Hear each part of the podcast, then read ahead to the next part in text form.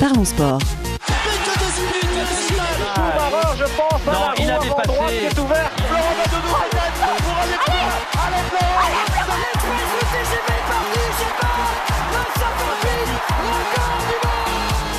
Parlons sport. Une émission animée par Gilles Bombard.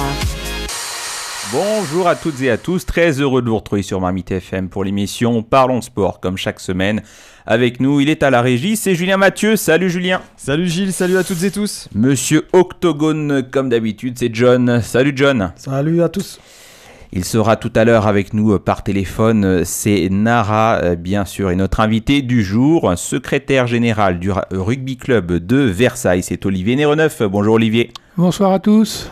Euh, messieurs, une émission consacrée au sport de contact, au pluriel, avant d'aborder l'actualité du MMA, où nous irons du côté du Bellator et de l'UFC. Place à l'Ovalie, la Coupe du Monde de rugby a commencé il y a un mois en France, et ça ne fait que commencer tout de suite après le jingle. Sur beaucoup copié, jamais égalé. C'est la Toulon Touch. On se prend pour qui Christophe Dominici a pris le ballon. Il a essayé. C'est français. Essai de Christophe Dominici. C'est un génie. We are in France. We speak French. Ouais, il est là le ballon. Elisson. C'est fini. Il faut aller jouer en touche, Jean-Baptiste. C'est ce qu'il fait. faudra te satisfaire de ça. Que ça te plaise ou non, faudra se satisfaire de ça. D'accord? Grand chelem de la poule A pour le 15 de France qui termine premier devant la Nouvelle-Zélande et c'est une autre histoire qui commence dimanche prochain avec le quart de finale au Stade de France et la réception des triples champions du monde sud-africains. On va d'abord parler la compétition générale avec vous Olivier Néreneuf, on est un mois après le match d'ouverture. Est-ce que ce n'est finalement pas la vraie Coupe du Monde qui va démarrer le week-end prochain, quart de finale, euh, avec l'équipe de France qui jouera dimanche soir contre l'Afrique du Sud? Oui, vous avez un peu raison, parce que de toute façon, euh, le tirage au sort euh, qui a été effectué maintenant il y a trois ans, finalement, a, donné un tableau un peu complètement déséquilibré. Ce qui fait qu'avec dans la même partie du tableau euh, l'Afrique du Sud, la Nouvelle-Zélande, l'Irlande, la France, euh, c'est un petit peu compliqué. Donc euh, le, bas du tableau est beaucoup plus confortable. Après, au niveau des demi-finales, ça va se croiser, donc il y aura une rectification, mais le, principal, c'est il faut quand même y accéder hein, aux demi-finales, donc ça va être compliqué. Après, c'est pas que ça, c'est pas qu'une question de, de tableaux qui se croisent. Euh, Il y a beaucoup d'équipes dans cette Coupe du Monde. Et finalement, il n'y a pas tant que ça de grandes équipes de rugby. Non, Olivier? Des grandes des, on les connaît, les grandes équipes de rugby. Bon, bah, finalement, hein, se passer dans la haute partie du tableau, en haut, euh, on a la Nouvelle-Zélande, on a la France, on a l'Écosse, on a l'Irlande et on a l'Afrique du Sud. Mais il y a quoi Il y a 5 poules de 5, un truc comme ça? Oui, alors après, euh, les, les- top leaders, c'est l'Argentine, même s'il n'est pas au top. L'Angleterre, le Pays de Galles. Et euh, un, ton en dessous, le Fidji. Bon, après, on a quand même vu arriver quelques matchs intéressants avec des équipes qui sont, a priori, euh, sous-évaluées. Ouais. Hein, et qui, on a eu certains plaisirs à regarder certains matchs avec euh, la Roumanie, avec euh, l'Uruguay. Mais vraiment, la, la- la- la découverte, ça a été le Portugal. En fait, j'ai l'impression que c'est lent quand même comme compétition, parce que ça a démarré il y a un mois. J'ai l'impression que c'est poussif. Oui, alors, il ne faut jamais oublier que le rugby, c'est un sport de contact et on ne peut pas jouer Ouais. euh, tous les trois jours. C'est ça, faut laisser un peu de temps entre les, entre les gros matchs. quoi. Déjà en 2007, euh, parce que euh, on a, ou à Versailles, on a accueilli les, les Anglais, la Coupe du Monde, hein, elle s'est arrêtée pratiquement à- pendant une quinzaine de jours entre les poules éliminatoires et, et les poules- et- et le démarrage des poules finales, parce que les, les- il faut que les, les organismes récupèrent. Donc Ouais. euh, c'est pour ça. Donc finalement, la- la- ça, ça se termine fin octobre. hein. c'est quand même très long, quand même. Oui. deux mois. Ap- Après moi, honnêtement, euh, il y a eu quoi? Il y a eu le France-Nouvelle-Zélande qui a un peu hypé tout le monde, tout le monde l'a Ouais. un peu regardé, en tout cas en France. Il y a eu peut-être euh, un ou deux autres matchs qui ont été intéressants euh, depuis un mois. Mais sinon, moi, moi je l'ai quasiment oublié cette Coupe du Monde, cette compétition. Finalement, euh, il y a eu, j'ai l'impression que c'est des matchs amicaux avec des scores à 60-0, 70-0, 80-0, voire même euh, 96. euh, il y a eu- nous, on a gagné quoi 96-0, Ouais. quelque chose comme ça. 96-17 euh, pour la Nouvelle-Zélande contre l'Italie. Bon, c'est des scores normalement qu'on devrait pas voir en Coupe du Monde. Exact, exact. Mais euh, alors, euh, Le rugby à 7 est devenu un sport olympique parce que finalement, il y a une diversification des équipes et des équipes même qui paraissent pas, qui sont pas connues, euh, commencent à percer et être au bon niveau. Mais le rugby à 15, il est encore pas assez étendu, donc il peut pas devenir un Ouais. sport olympique. Et aujourd'hui, ben, et finalement, euh, on est obligé de prendre des équipes qui sont. Il y a vraiment un trou entre la- la- le niveau, le top niveau et les niveaux d'en dessous, quoi. Oui, c'est ça, il y a vraiment un, ouais, un gap. Vraiment. Mais tu parlais d'oubli, Julien. Il y a même une circonstance aggravante, c'est que cette Coupe du Monde, elle a lieu en France. Et alors? Bah, j'ai pas l'impression qu'il y ait une grande ferveur populaire déjà sur euh, la compétition en tant que telle. Parce qu'il y a un Euh, écart entre les matchs en fait. Oui, puis enfin l'équipe de France, euh, alors, il faut, faut pas oublier de dire aussi qu'on donc on, on a des poules de 5 et comme euh, donc il y a forcément une équipe qui ne joue pas euh, sur une semaine, Ouais. on a parfois un gros laps de temps entre euh, deux matchs d'une poule.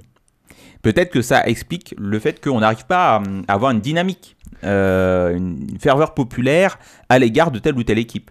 Peut-être, vous avez raison, mais d'autant plus que quand même, euh, avec ça, il y a des- quand même des matchs très équilibrés, ce qui fait que finalement, la passion qui pourrait Ouais. être liée à- au développement du match et, et au suspense euh, de, la, du- de la rencontre, oh, il y en a peu. Il y en a peu, à part, à part les, les quelques grandes rencontres euh, qui ont posé, qui ont, ou dans lesquelles il y a vraiment eu des, des combats acharnés. Il y a des matchs vraiment très, des- très, très. Ouais, j'ai j'ai l'impression même que c'est une Coupe du Monde à trois vitesses. C'est-à-dire avec les grandes équipes, le top 8 euh, mondial, euh, hémisphère sud, Europe, euh, on, va ajouter l'Argentine aussi. Des équipes moyennes, du type Écosse, Italie, le Japon, qui ont déjà réalisé des exploits sur certaines Coupes du Monde. Et après, on a les équipes du type Namibie, Uruguay, euh, ou, ou, euh, le Portugal. Ils sont Voilà, là juste pour un sparring partner. euh. Géorgie, enfin voilà, on sait pas, on, on- on découvre que ces pays avaient une équipe de rugby et finalement on se dit, bah, est-ce que c'est, euh, est-ce que ces équipes-là ont leur place dans ce type de compétition? Parce que ça nous fait quand même trop de, trop de matchs avec de gros scores en fait. Qu'il y ait sur une poule un adversaire faible et qui se prend une tôle, pourquoi pas. Mais euh, parfois on a deux adversaires très faibles dans une, dans une poule. Alors, euh, je ferai une grande différence. euh, je- Quand je pense à la Coupe du Monde de foot, dans les poules éliminatoires, il y a aujourd'hui des matchs complètement déséquilibrés. On fait, avec, en grandissant le format du nombre d'équipes, il y a des rencontres qui sont entre des pays, c'est absolument incroyable. Quoi. C'est un La- peu plus la homogène quand même. La différence, la différence, c'est que ces équipes-là n'arrivent pas en- au moment de la phase finale de la Coupe du Monde. C'est ça la différence, c'est que là, euh, le niveau rela- se devient relativement homogène au niveau du foot, mais le foot est quand même bien plus bien développé euh, dans- plus à, dense, travers, à ouais. Mm. travers le monde que, que- que le rugby. Et si, le problème, c'est qu'il y a, il y a pas assez de, de- pour du rugby à 15, il n'y a pas assez d'équipes qui sont, qui sont euh, d'un niveau euh, suffisant. Oui, parce que dans le foot, on a quand même des exploits hein, assez souvent quand même dans les euros, les, les grandes compétitions, les coupes du monde, où on a des équipes moyennes qui arrivent quand même à, à nous surprendre et à battre, euh, à battre des gros quand même. Ce qui n'est pas le cas là avec la Namibie ou euh, d'autres d'autres équipes comme ça, la Géorgie, etc. Je, je- je suis d'accord. Je pense que la Coupe du Monde de rugby gagnerait à changer de format et à passer à 24, Ouais. mais en faisant une poule unique. Avec le système suisse, comme on va le retrouver l'année prochaine dans le football en Ligue des Champions, donc une poule unique, et on va dire que chaque équipe va rencontrer euh, trois adversaires. Mais des adversaires euh, différents. À la fin des trois journées, on fait un classement général des euh, 24, on prend les 16 meilleurs, on fait des huitièmes de finale, quart de finale, demi-finale, finale, directement les matchs à élimination euh, directe, parce que c'est ça qui plaît au public en général. C'est un peu ce qui a été le format de la Coupe d'Europe des clubs de rugby. Euh, toutes les équipes ne se rencontrent pas en match éliminatoire et en fait on sort Oui. sur un certain nombre de matchs ça. directement des, jeux- des clubs, des, des- des clubs pour la poule finale. C'est ça. Bah, moi, je pense une poule à 24, ça pourrait mieux marcher. Au moins, on aurait, enfin, on rencontrerait un gros adversaire, un moyen adversaire et puis un petit adversaire. Et à la fin, on fait les comptes euh, et, euh, et les meilleurs euh, vont directement en huitième de finale. Euh, alors, je voudrais avoir votre avis aussi sur une évolution d'une règle. Sur l'évolution d'une règle en matière d'arbitrage, on a vu le bunker. Voilà, donc le, le bunker, c'est quoi pour rappel? Donc c'est un système euh, arbitral qui permet de transformer un carton jaune en carton rouge en cours de match. Donc on a l'arbitre de champ qui fait euh, un, signe euh, euh, en croix avec, euh, avec ses mains euh, pour dire bah, je n'ai pas tous les éléments là pour prendre ma décision. Je sais pas si c'est un carton jaune ou un carton rouge. Et donc, au lieu de perdre du temps, eh bien, on va renvoyer ça à un arbitre vidéo qui a 8 minutes pour visionner euh, les images et prendre la décision à la place de l'arbitre de champ. Qu'est-ce que vous pensez de cette nouvelle règle, Olivier? Ben, euh, elle est aussi faite aussi pour ne pas stopper le match trop longtemps. Quand il faut rester très longtemps avec, pour l'arbitre du, du terrain, centre du terrain, à, décider s'il faut mettre un jaune ou un rouge, là, finalement, ben, de toute façon, quand il y a vraiment une action dangereuse, le jaune s'impose directement. Et euh, finalement, en, en- créant ce bunker, on permet au- au match de redémarrer, de ne pas être stoppé, et on laisse la, on laisse, euh, on laisse la décision au pôle arbitral qui est en vidéo, qui en plus a la possibilité, par de multiples angles différents, de vérifier s'il y a vraiment un jeu dangereux ou pas. Finalement, est-ce- enfin, on a quand même beaucoup vu et j'ai l'impression que parfois sur des cartons rouges euh, ou, ou- ou non cartons rouges évidents, euh, l'arbitre se repliait un petit peu trop facilement sur cette règle en disant euh, bon, euh, flemme de juger, euh, je Alors, juste- ça, je renvoie la patate chaude à quelqu'un d'autre. Ah, mais alors, je sais pas. Alors, je- le point de règlement, je je n'ai pas approfondi, mais je ne sais pas si l'arbitre du centre de terrain peut aujourd'hui directement donner des rouges. Je ne sais pas. Ah oui, je ne sais pas non plus. Je ne sais pas. Donc, je pense que cette décision, de toute façon, le, le- carton jaune est, tout de suite mérité, Mhm. et la décision est laissée au- à, la vidéo et aux arbitres du bunker. Mais euh, je suis pas sûr exactement, mais je pense qu'on on n'a pas vu de carton rouge direct dans cette Coupe du Monde.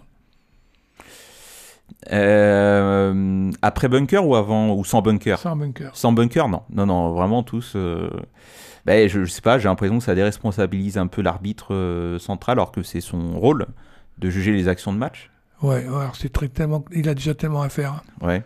C'est quand même très compliqué d'arbitrer. hein. Bon, en tout cas, euh, règle à suivre hein, pourrait arriver dans d'autres dans d'autres sports euh, notamment. Alors passons maintenant aux performances des Bleus. Euh, donc 4 matchs hein, dans la poule A et 4 victoires. Ça a commencé très fort contre la Nouvelle-Zélande et puis on a ensuite déroulé contre l'Uruguay, la Namibie et puis contre l'Italie. Qu'est-ce qu'on aurait pu faire de mieux là sur, euh, sur ce petit parcours, euh, Olivier? On a quand même évité quelques blessures graves, on va dire, même si on a perdu Dupont, mais on l'a pas perdu sur les matchs les plus décisifs. Bilan là de ces quatre matchs? Ouais, moi je vais dire, je suis pas totalement serein parce que surtout les deux premiers matchs m'ont un petit peu inquiété sur notre défense de ligne. Euh, nous qui étions très très très très, très reconnus comme ayant une défense vraiment très très compliquée à, à passer, on a pris des essais euh, à zéro passe quasiment euh, dans les deux premiers matchs. Et euh, j'ai trouvé aussi que Ficou rayonnait pas comme d'habitude. Donc, et qu'on avait plutôt une paire de centres qui, bah, qui, qui est plutôt du rentre-dedans. Et on, a, on a perdu depuis de plus en plus le, le jeu, quand même le jeu direct euh, qu'on connaissait autrefois, d'évitement. Alors même si on marque des essais avec les ailiers, hein, parce que finalement, au, bout- au bout des renversements, au bout du temps de jeu, il y a des espaces qui se libèrent. Et puis on a des joueurs de talent qui sont capables de créer des, int- des intervalles. Mais je trouve que le jeu euh, n'a pas été aussi euh, dé- développé et établi comme il aurait dû l'être. Je pense que c'est même la paire euh, de trois quarts centre hein, qui, qui n'est peut-être pas tout à fait au rendez-vous. On est, moi, je suis d'accord. Ficou, on ne sait pas toujours à qui il faudrait l'associer. euh. Euh, alors derrière, euh, ah, devant, devant, euh, c'est bah, c'est sûr que ils ont fait le boulot, ils ont fait le boulot. Mais moi, je suis pas totalement rassuré parce que l'Afrique du Sud, ils ont quand même bien progressé et, et indépendamment de leurs avants, maintenant ils ont des jeunes arrières qui sont capables de- d'esquiver et de, contourner.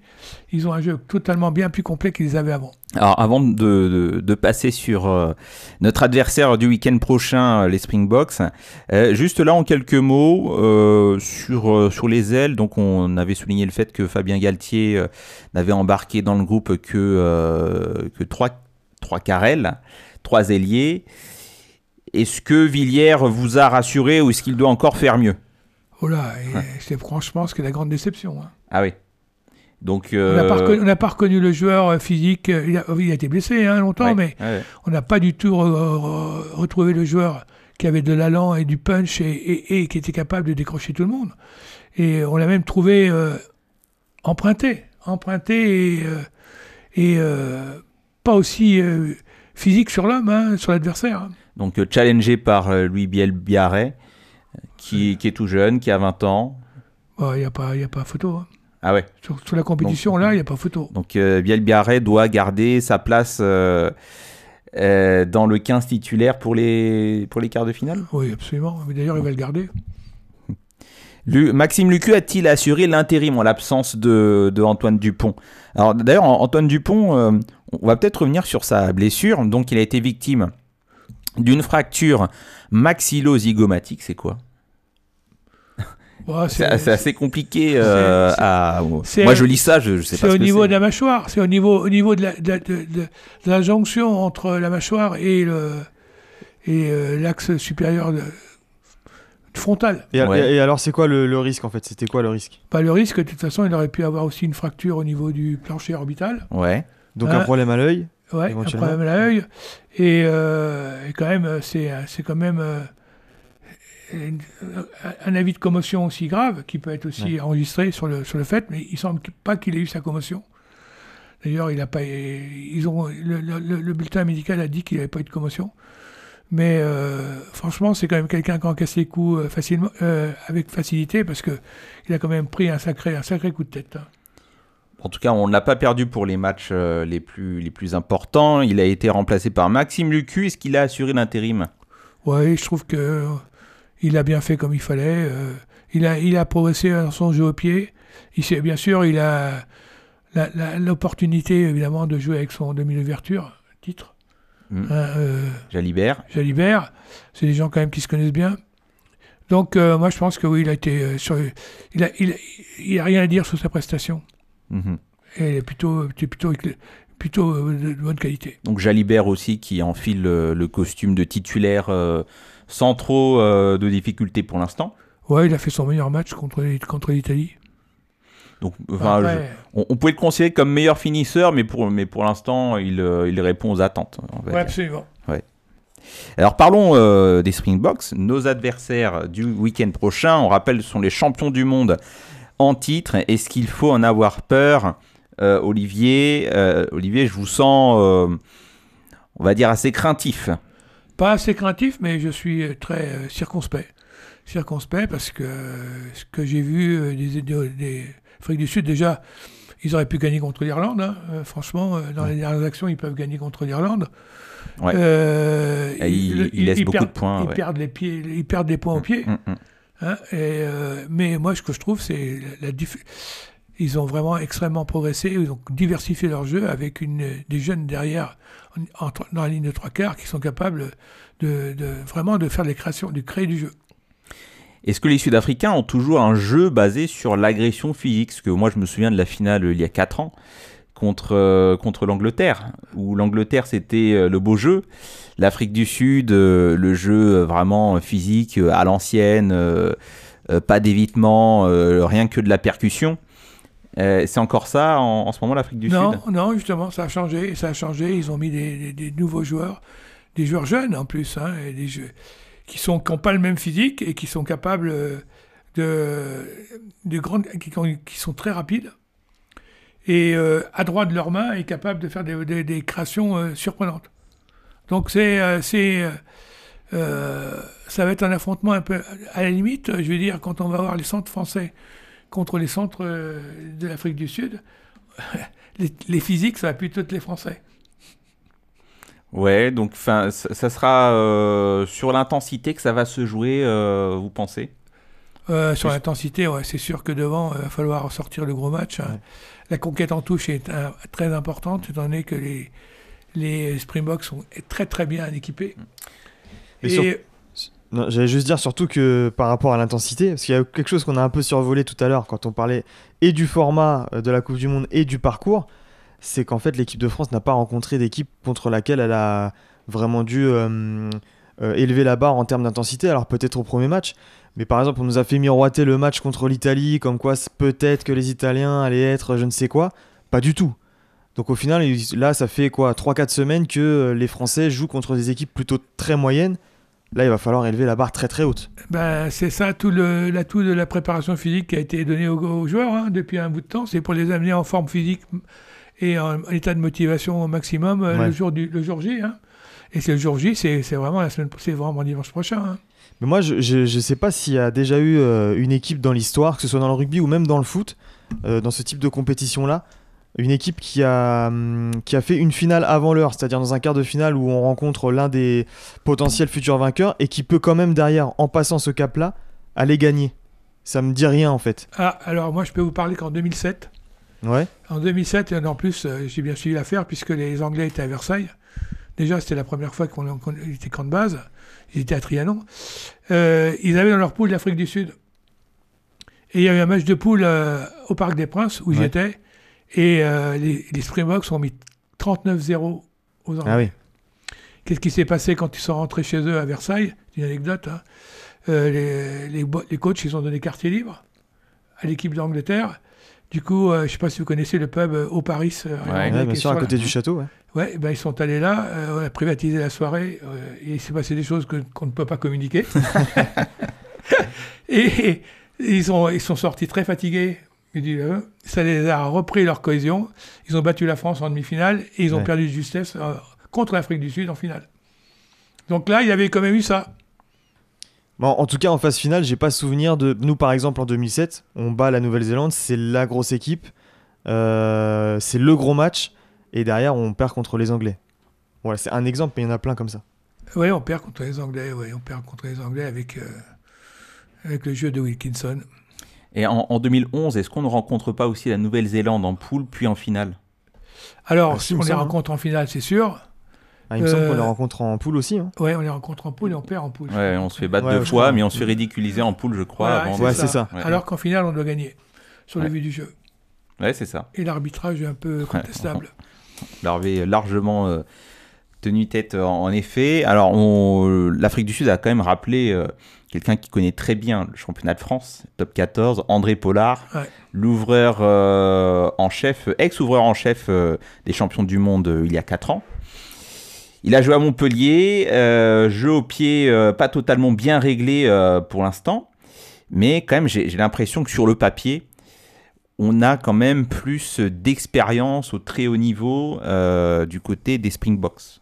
Et la confiance, euh, la dynamique, ils ont rencontré euh, l'Irlande il n'y a pas très longtemps, ça reste encore chaud, euh, on a quand même quelques signaux qui pourraient nous, nous alarmer là. À l'armée, non, mais de toute façon, le public va, de- va devoir jouer son rôle. hein.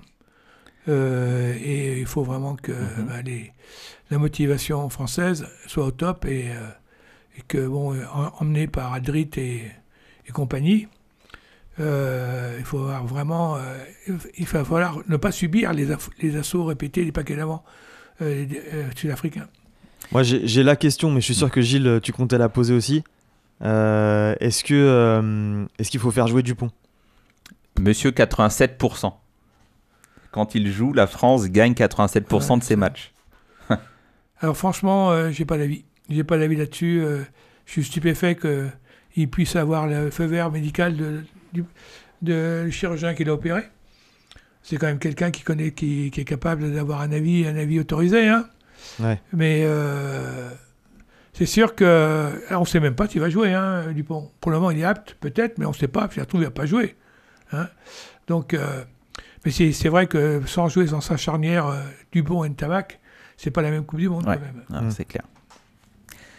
On va toujours parler euh, du rugby, on va rester sur le terrain avec euh, vous, Olivier Néreneuf, au micro euh, de Parlons Sport, le secrétaire général du Rugby Club de Versailles, qui évolue toujours en fédéral 2.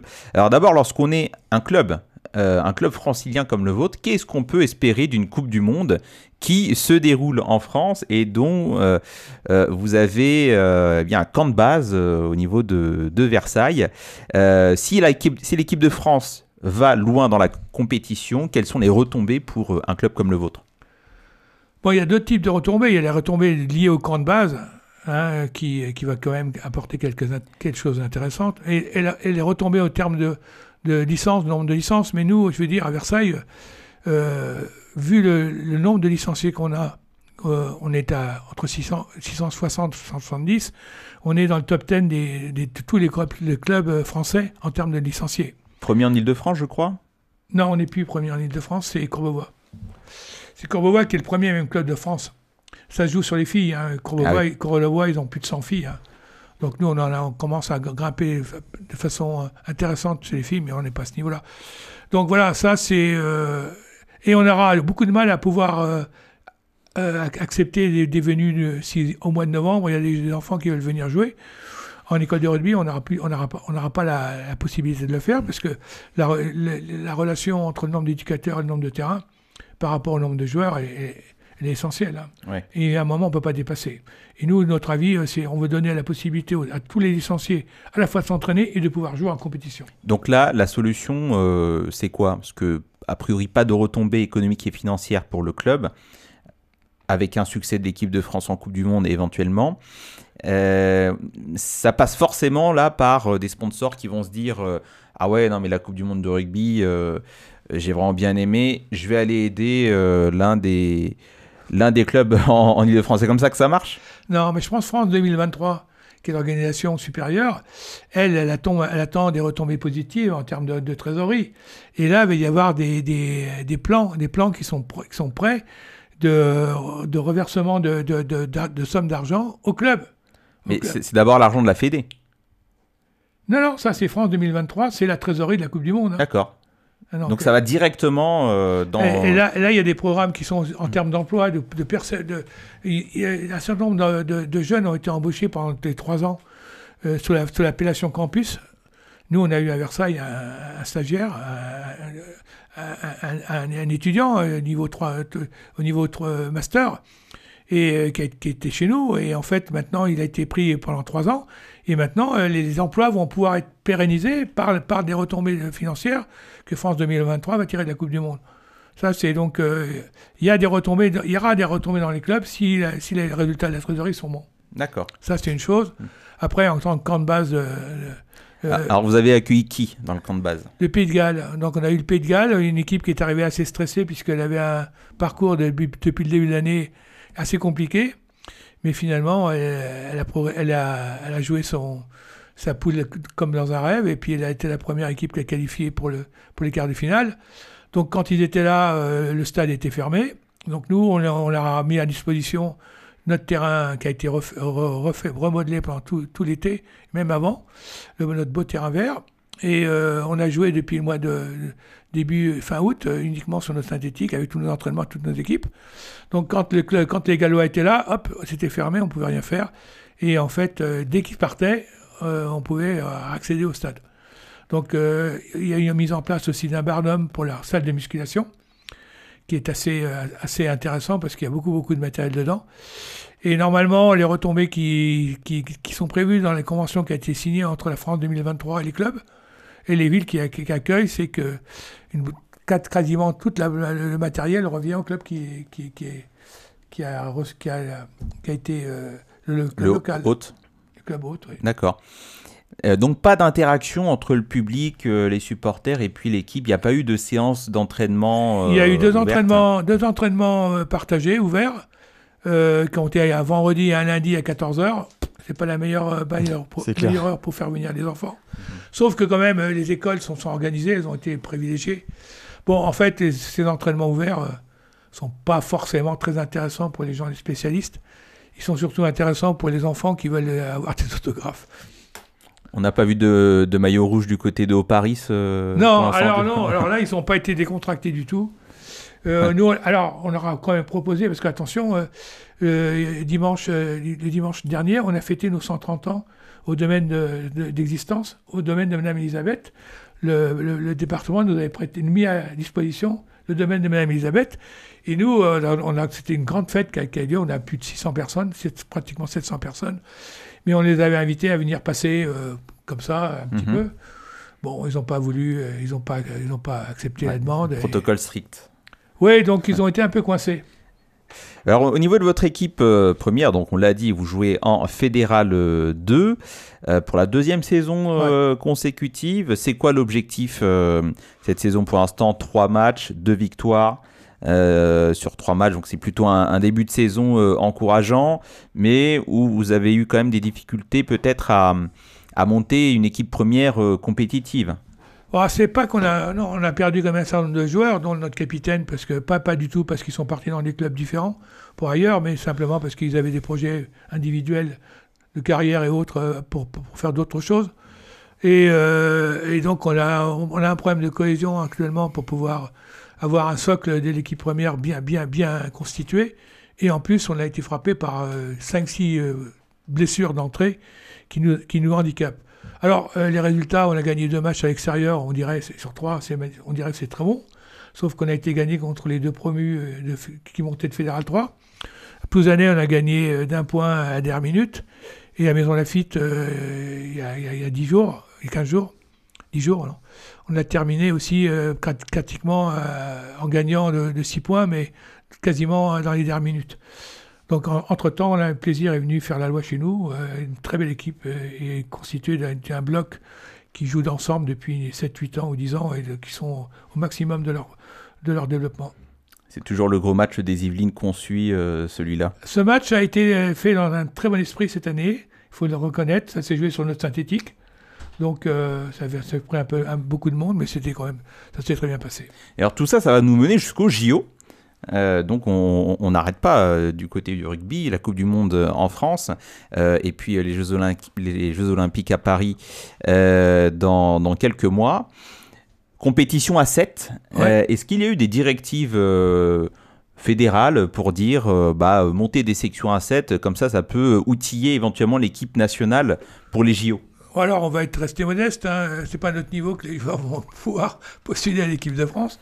Ceci dit, euh, nous, depuis l'année dernière, euh, en fin de saison, nos cadets nationaux et nos juniors nationaux, euh, ils font le, championnat de France de rugby à 7. D'ailleurs, notre équipe junior a été qualifiée pour la phase finale.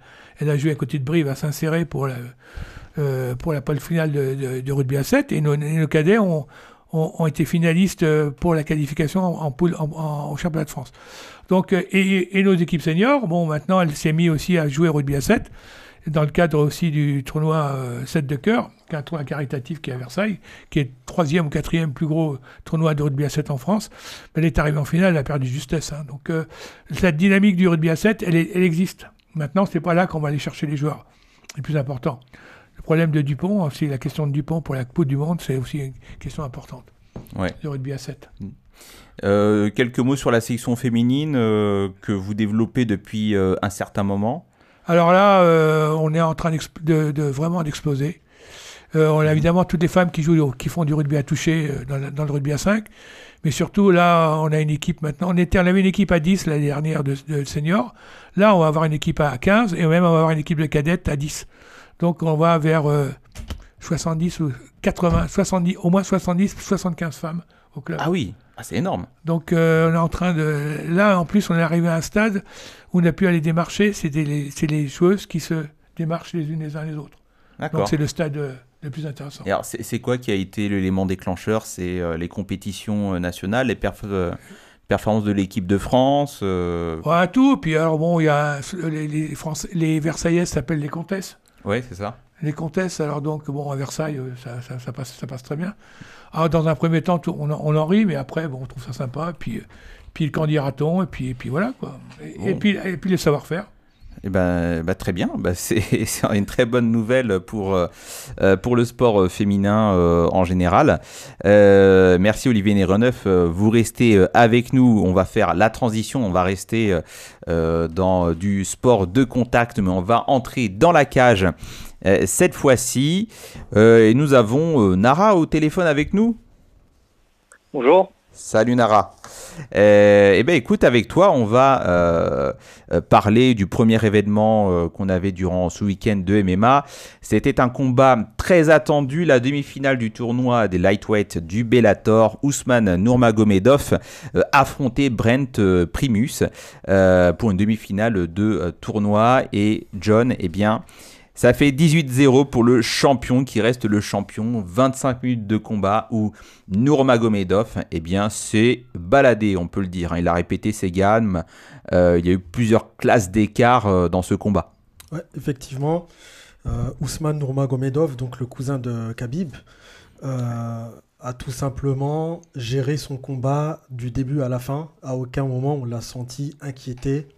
À aucun moment il a perdu un round ou une minute d'échange.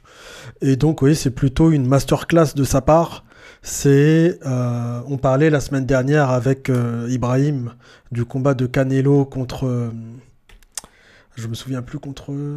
Contre Charlot. Contre Charlot. effectivement. On parlait de l'attitude de Canelo qui, on a l'impression de ne, qu'il est capable de passer à la vitesse supérieure, mais qu'il est tout en gestion. Bah, pour l'instant, au Bellator, on a l'impression avec Ousmane que c'est un peu la même chose. Pour mhm. l'instant, il n'a pas une il n'a pas eu besoin de passer à la vitesse supérieure et encore moins avec Primus. Ousmane de son prénom, donc il a gagné la totalité des 5 rounds assez facilement. Et alors moi, ce qui m'a assez étonné, c'est que donc c'est un Dagestanais, euh, donc réputé pour être très fort au sol, et on l'a vu quasi exclusivement debout. C'est un lutteur, de base c'est un lutteur, hein. il est très fort en lutte. On n'ira pas jusqu'à dire qu'il a le niveau d'un Khabib en lutte euh, offensive, mais c'est, il a un gros bagage euh, euh, technique en lutte. Donc euh, il sait quoi faire si on tente de l'amener au sol. D'ailleurs, il a une très bonne lutte défensive. Hein. Il a bien défendu les tentatives d'amener au sol de Primus. Mais c'est aussi un très bon striker. C'est un combattant qui est complet. Et mm, on a même l'impression qu'il est meilleur en striking. Ouais. Euh, c'est tant mieux, j'ai envie de dire, parce que ça lui permet, en fonction de l'adversaire qu'il a face à lui, de décider de euh, d'aller sur le terrain du striking ou plutôt d'aller en lutte ou plutôt d'aller en grappling selon euh, l'opposition qu'il aura. Donc il a il a maîtrise de toute la panoplie du MMA et il, en, il les combine très très bien. Comment tu juges sa prestation, Nara? Ousmane Normagomedov, euh, aussi fort debout qu'au sol, il est complet, euh, nous dit John. Oui, bah, j'appuie euh, totalement ce que, ce que vous venez de dire. C'était vraiment une prestation extrêmement impressionnante. Donc, on, donc Ousmane a confirmé ce qu'on savait déjà de lui, à savoir que c'était, comme vous l'avez dit, un combattant très complet. Et effectivement, on avait un Ousmane qui était, qui était même plus dangereux en, en striking qu'en grappling il était tellement dangereux que même au deuxième round, je crois, Primus a, Primus a essayé de, de l'amener au sol parce qu'il était, il n'arrivait pas à gérer son, son striking. Et, euh, et voilà, je pense que c'est quelque chose d'intéressant parce que euh, ça démontre que Ousmane, il n'a pas, il a pas une guerre de retard. C'est-à-dire qu'en fait, on est un peu resté, euh, même en France, je trouve qu'on est un peu resté sur euh, on, est un peu victime d'une forme de persistance rétinienne. En fait, on, continue de penser que la lutte offensive, c'est la clé du combat.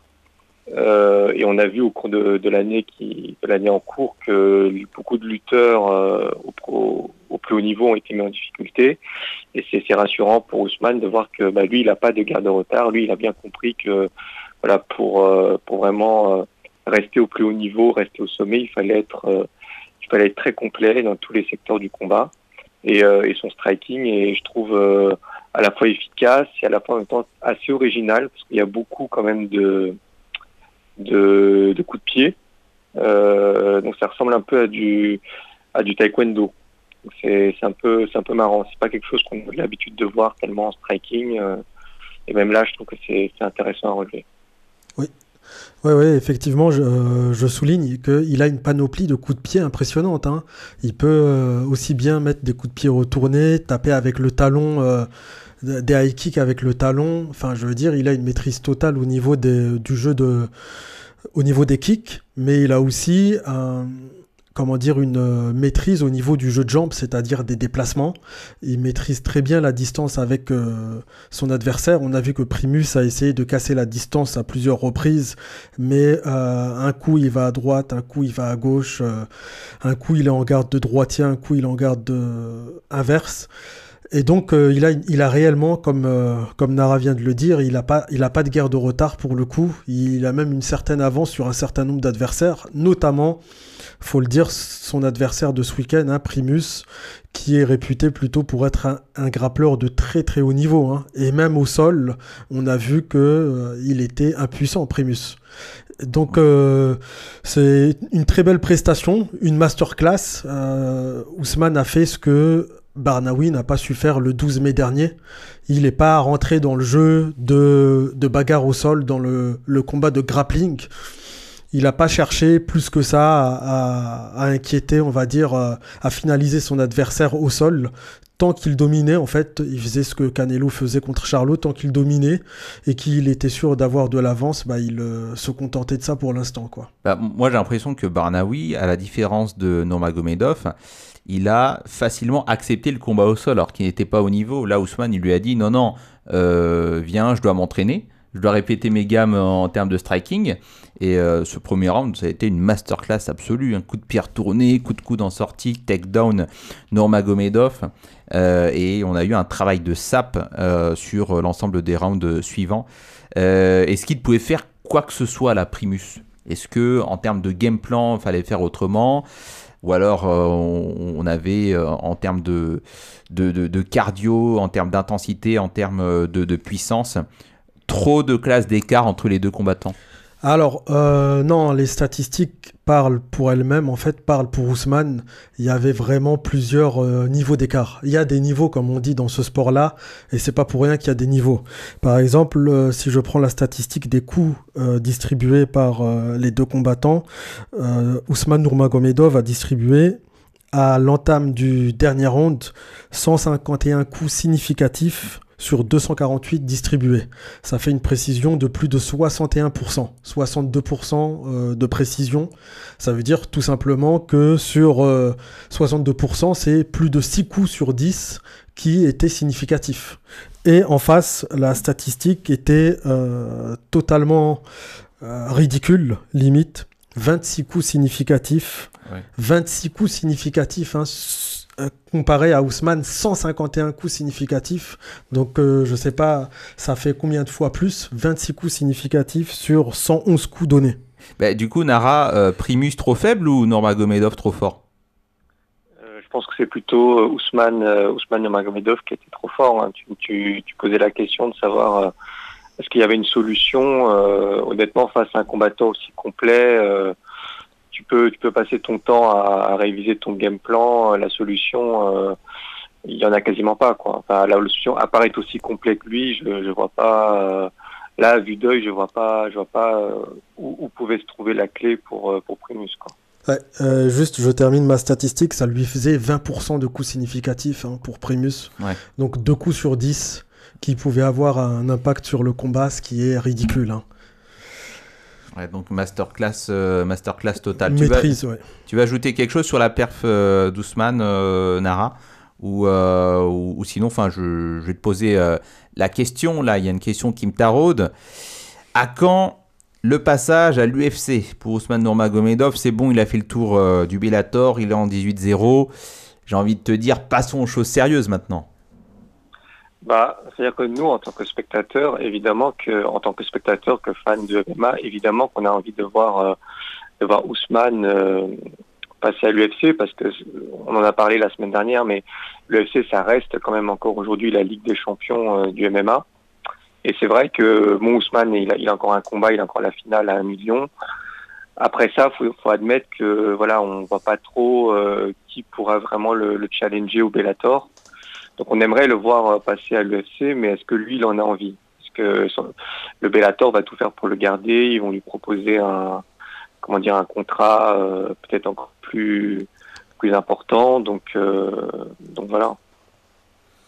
Ouais, ouais, je pense que même le Bellator se prépare en réalité à, à son transfert.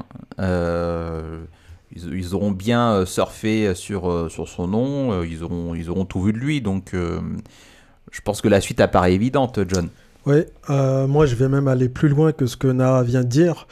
Euh, on veut tous le voir à l'UFC, mais euh, clairement il a sa, d'après moi, hein, d'après ce qu'on, d'après les combattants qui sont dans cette catégorie-là, il a clairement sa place dans le top 10 voire le top 5 d'entrée de jeu à l'UFC. Hein. S'il rentre, euh, euh, il peut pas, il aura pas le même parcours qu'un Benoît Saint-Denis par exemple. Il va pas taper des top 30, euh, top 45 ou des prospects. On va tout de suite le mettre face à, à, du top 10 pour ensuite le mettre face à un top 5. Mais ce qui va bloquer, c'est euh, si Makachev est encore là, évidemment qu'il combat, il combattra mm. jamais Makachev. Ouais, il fait partie de, de, son même clan. mais juste, comment ça se passe lorsqu'on quitte le Bellator et qu'on a un palmarès invaincu pour lui depuis 18 combats, Ousmane?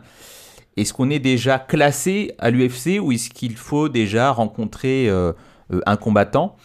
Et est-ce qu'on lui donne tout de suite Et est-ce qu'on a déjà vu des combattants euh, venir à qui on lui on, donne directement un top 10, un top 5 Oui, oui, oui, il y en a eu plusieurs. Hein. Il suffit que ce soit des combattants qui aient, on va dire, une certaine hype, un certain charisme et on peut leur offrir euh, soit un combat, euh, un combat d'abord, puis un combat pour la ceinture après. Enfin, le contrat, c'est le contrat, c'est ça, c'est un combat, puis si tu gagnes le premier combat, bah tu combats pour la ceinture derrière. Il y a eu plusieurs exemples. Hein. Le plus récent, en tout cas, dans cette catégorie-là, c'est Chandler. Chandler était champion de au Bellator. Dès qu'il est passé à l'UFC, il a eu droit, il a combattu, il me semble, contre ah, je me souviens plus, son premier combat c'était contre qui à l'UFC Michael Chandler. Euh, et ensuite, tout de suite après, il a combattu pour la ceinture contre Oliveira. Donc euh, oui, oui, c'est un, comment dire, un, si tu arrives en tant que champion, c'est un, un, parcours qui est facilité. Tu peux tout de suite prétendre à la ceinture ou être à un combat de la ceinture dans, à l'UFC. quoi. Nara, sur le sujet, là, comment est-ce que tu le mettrais sur euh, une échelle du ranking UFC euh, ah, par, rapport au top 10 actuel de l'UFC, oui, ben, moi je rejoins ce qu'a dit, euh, dit John. Hein. C'est, oui, un top 5 pour moi, euh, vu son niveau. C'est un top 5. Bon, il, il faudra attendre effectivement un peu la retraite d'Islam Makachev, qui est plutôt attendu pour dans peut-être 3, quatre combats. Euh, ouais, peut-être, mais on ne sait pas encore ce que quel sera le mouvement de Makachev. Il est même possible que Makachev fasse son dernier combat contre Oliveira et décide de monter de catégorie pour laisser la place à à, Ousmane Nurmagomedov. Hein. On ne sait pas ce qu'il a en tête. Et euh, je, pense que si Ousmane intègre l'UFC, il n'aura pas de combat ça sera pas sa volonté d'avoir un combat tout de suite pour la ceinture, mais je le vois bien faire un voire deux combats avant de prétendre à la ceinture deux combats dans le top 10 et top 5, évidemment. Nara, si tu veux compléter Oui, non, c'est ça, c'est ce que je voulais dire, en fait, c'est que apparemment Makachev a, a, fait état de sa volonté, en fait, après son combat contre Oliveira, de, de monter de catégorie euh, pour aller, euh, pour aller défier le, champion euh, de la catégorie des welter. Et d'ailleurs, Oliveira a dit que lui, il voulait descendre, défier Volkanovski. Donc, intéressant ça en tout cas, voilà qui promet. Euh, bah, puisqu'on parlait de, l'UFC, euh, messieurs, sauf si vous voulez ajouter quelque chose sur euh, Ousmane Nurmagomedov, mais on va rester dans la même catégorie de poids, puisqu'il y avait l'UFC Fight, Fight, Night 255 le week-end dernier. Grant Dawson contre Bobby Green, c'était le main event de cette dernière carte avec un top 10 Grant Dawson qui, euh, était euh, invaincu à l'UFC, l'Américain qui a affronté le vétéran euh, de la cage Bobby Green. Et là, surprise générale, stupeur au bout de 30 secondes, puisque Bobby Green, est bien, sur un crochet du gauche, envoie Dawson au tapis, arrêt du combat sur décision de l'arbitre. Waouh! Oui, effectivement. Euh, comment dire, Bobby Green a fait une très belle performance, mais c'est parce que Dawson lui a laissé l'opportunité de s'exprimer en striking. Hein. Autrement, contre des lutteurs, euh, euh, Bobby Green est complètement noyé. Il n'a pas le niveau face à des lutteurs ou des grappleurs. Hein. On l'a vu notamment face à Makachev, totalement impuissant. Et là, Dawson, l'erreur qu'il a faite, c'est euh, de ne pas avoir été, on va dire, concentré euh, sur sa défense en striking et d'avoir laissé passer ce, malheureux crochet. Hein. C'est dommage pour lui, parce qu'on sait malheureusement que Bobby Green, euh, tu l'as qualifié de vétéran, on sait très bien qu'il aura pas, qu'il va pas avoir une course au titre malgré cette victoire. Et moi, je le, je le vois plutôt comme une des portes d'entrée une des nombreuses portes d'entrée dans le top de cette catégorie-là en réalité, dans le top 10 de cette catégorie-là. Bon, euh, cette fois-ci, euh, Dawson ne l'a pas passé. Peut-être qu'il le passera par une autre porte euh, lors de ses prochaines sorties. Nara, sur ce combat, est-ce que ça t'a étonné, toi, ce, ce chaos, euh, ce chaos technique au bout de 30 secondes? Bah, Étonné, on, est toujours étonné quand on voit un combat se finir aussi rapidement et en même temps, c'est vrai que quand on regardait Dawson, c'est intéressant d'ailleurs que, le, combat de Dawson et de Ousmane se soit fait euh, euh, quasiment en même temps, parce qu'en fait ça permet de voir justement le contraste entre les deux combattants. C'est vrai que Dawson, moi je le trouve, je le trouve prodigieux dans ce qu'il sait faire. C'est-à-dire dans le grappling, c'est vraiment un combattant. Une fois fois qu'il vous amène au sol, euh, vous avez l'assurance de plus vous relever euh, du round, quoi. Donc euh, Dawson, il est prodigieux dans ce truc-là, dans, dans, le grappling. C'est vrai que je le disais aussi incidemment à, à John avant le combat. Je trouvais que c'était un combattant qui était un peu trop unidimensionnel. beaucoup trop unidimensionnel même. Et c'est vrai que dans ses précédents combats, on voyait qu'en striking, voilà, c'était pas ça. Il se prenait pas mal de coups. Et en plus, c'est un, un il, est, il, est, très fort en, au sol, mais c'est vrai que c'est pas non plus un lutteur extrêmement précis. C'est-à-dire qu'il faut quand même euh, parfois plusieurs tentatives pour réussir à, amener son adversaire au sol. Et en fait, voilà, on, voyait dans, enfin, quand on regardait ses précédents combats qu'il y avait un risque qu'à un moment donné, il, voilà, il finisse, il finisse KO, quoi. Et, ben, ce risque, il s'est réalisé contre contre Bobby Green. Et, euh, voilà. Après, ça reste, ça reste un combat intéressant et ça reste euh, pour, pour rester dans la continuité des, émissions précédentes qu'on a fait. Quand on parlait de Jordan Zebo et, euh, et même euh, l'émission encore d'avant, quand on parlait de, de Adesanya, que j'avais dit que euh, il aurait mieux valu pour Adesanya de se faire mettre KO au premier round plutôt que plutôt que de se faire dominer sur l'ensemble du combat face à Strickland. Bah, je dirais la même chose pour Dawson en fait, c'est qu'en fait on peut pas juger de la valeur d'un combattant sur un sur un combat qui a duré quelques secondes. Et pour moi, Dawson, il reste euh, il reste un, gros prospect euh, de la catégorie des lightweight, euh, qui reste une catégorie qui est qui est pas facile, voilà, qui, souffre un peu d'un manque de renouvellement. Donc, mais voilà, Dawson pour moi, il reste un, gros prospect. Il n'est pas du tout fini.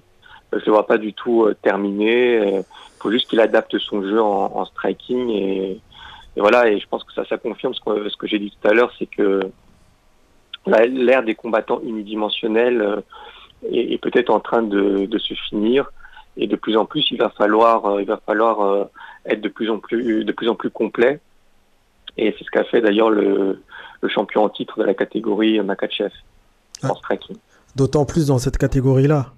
Donc euh, oui, effectivement. Hein c'est la catégorie où on ne peut pas se permettre de maîtriser un seul compartiment du MMA. Il faut absolument tous les maîtriser un petit peu et tous savoir les combiner très bien en fait.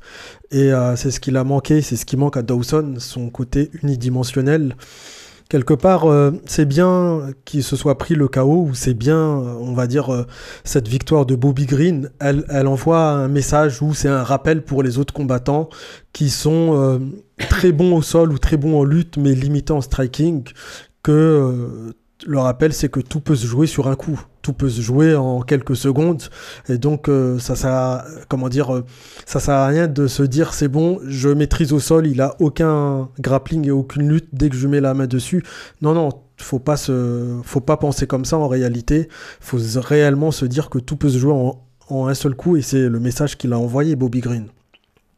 Petit scénario euh, fictif là, enfin je me disais, est-ce, qu'on, est-ce que Dana White ne pourrait pas euh, dire à, à, Dawson, bon bah voilà, t'étais, euh, t'étais dixième euh, au classement, maintenant va aller te frotter à Benoît Saint-Denis qui lui veut prendre ta place Alors c'est, tout à fait possible. De toute façon, le, le combat entre, entre Saint-Denis et Dawson aura lieu à un moment donné ou à un autre. Donc c'est évident parce que ce sont, comme j'ai dit, les lightweights, c'est une catégorie qui a du mal à se renouveler. N'y a pas beaucoup de nouveaux prospects qui réussissent vraiment à monter. Et euh, il y, a, il y, en a deux, quoi. Il y a Dawson et Benoît Saint-Denis. Donc à un moment donné ou à un autre, ils seront amenés à se, rencontrer. Quoi. Ça, c'est, certain. Parce que là, en, termes de, temporalité, c'est, raisonnable, on va dire. On, peut dire que dans trois mois, ils pourraient éventuellement se, rencontrer. Benoît Saint-Denis euh, qui monte et puis euh, Dawson qui reste sur, euh, sur un flop, on va dire. Et là, ce serait euh, attention aux perdants, quoi. Attention aux perdants. Ouais, effectivement. Mais c'est pas le combat qui me, qui me hype le plus concernant Benoît Saint-Denis, en tout cas, en attendant. C'est pas l'opposition qui me fait rêver, quoi. Ouais. Mais alors, là, je, parlais de, flop. Est-ce qu'on a déjà vu euh, dans la catégorie ou, dans d'autres euh, dans d'autres catés euh, un combattant se prendre un chaos sur décision de l'arbitre au bout de, 30 secondes donc j'ai parlé de, flop, parce qu'il était invaincu à l'UFC, il était ultra favori, etc. Est-ce qu'on a déjà vu un combattant se relever et puis prétendre à un combat ceinture plus tard? Oui, je pense que Nara, on a cité pas mal euh, la semaine dernière. Hein. Je sais pas si tu te souviens de, des noms que tu as cités, à commencer par le champion de la catégorie Makachev. Hein. Il s'est relevé d'un KO et aujourd'hui il est champion de la catégorie et numéro un de, la catégorie.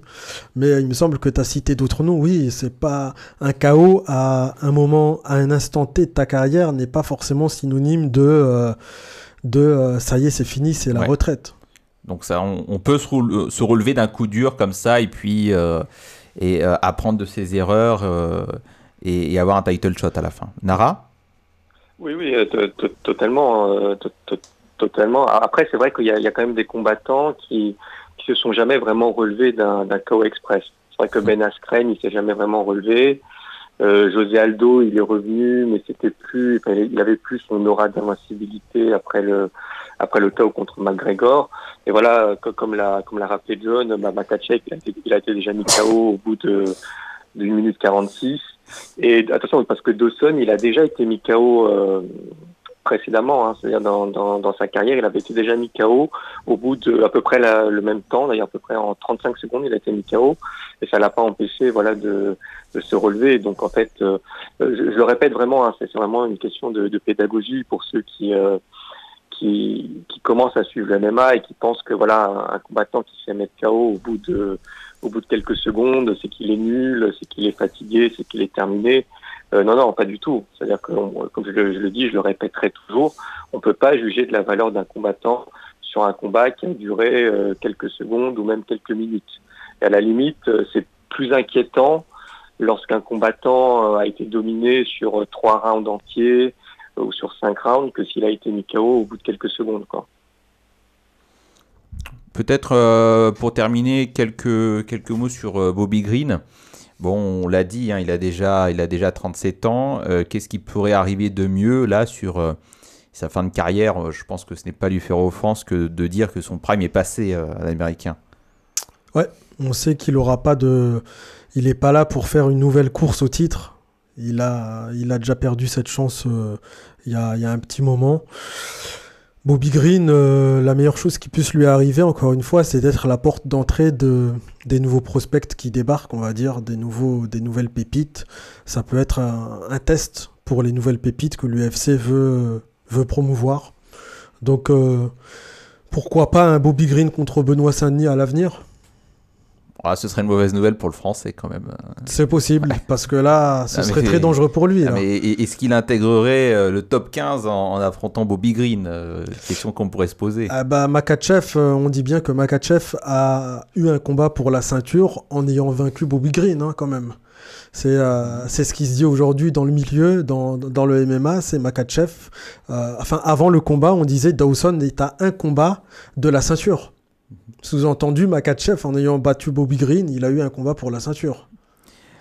Le mot, le mot de la fin pour toi, Nara, sur ce sujet? Oui, ben, Bobby Green, euh, ben, je pense qu'effectivement pour lui, euh, le titre, euh, c'est pas du tout une option envisageable. Par contre, je pense que bon, c'est vrai qu'il est âgé. je pense que lui, pour lui, son objectif, c'est plutôt de faire ce qu'on appelle quelques money fights, en fait des combats euh, financiers. Ça, c'est un peu comme euh, en lightweight. Je trouve que c'est un peu l'équivalent de Derek Lewis, euh, de Derek Lewis, pardon, en, en heavyweight. Donc c'est un combattant âgé, mais c'est vrai qu'il est là depuis longtemps. Donc en fait, les, les, les spectateurs, les fans sont, sont attachés parce qu'il est là depuis longtemps. Et c'est vrai que bon là, il a mis un KO à Dawson et donc il fait des combats quand même qui sont qui sont assez assez divertissants. Et je pense que voilà pour lui et pour l'UFC, je pense que l'avenir, c'est plutôt quelques, quelques combats lucratifs, euh, quelques combats pour le, pour le spectacle. Et je pense que, je pense que c'est, ça, quoi. une sorte de, de faire valoir, quoi. Très bien, messieurs. Eh ben, écoutez, euh, on vous remercie. euh, John, euh, merci d'avoir été présent avec nous. Nara également. Merci à vous, Olivier Néreneuf, euh, secrétaire général du Rugby Club de Versailles. C'est la fin de cette émission, mais restez sur les antennes de Marmite FM.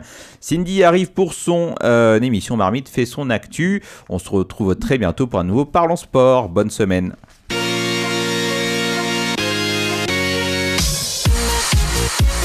Parlons sport.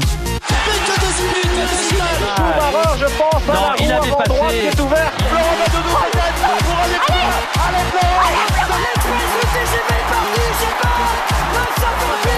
Record du monde. Parlons sport. Une émission animée par Gilles Bombard.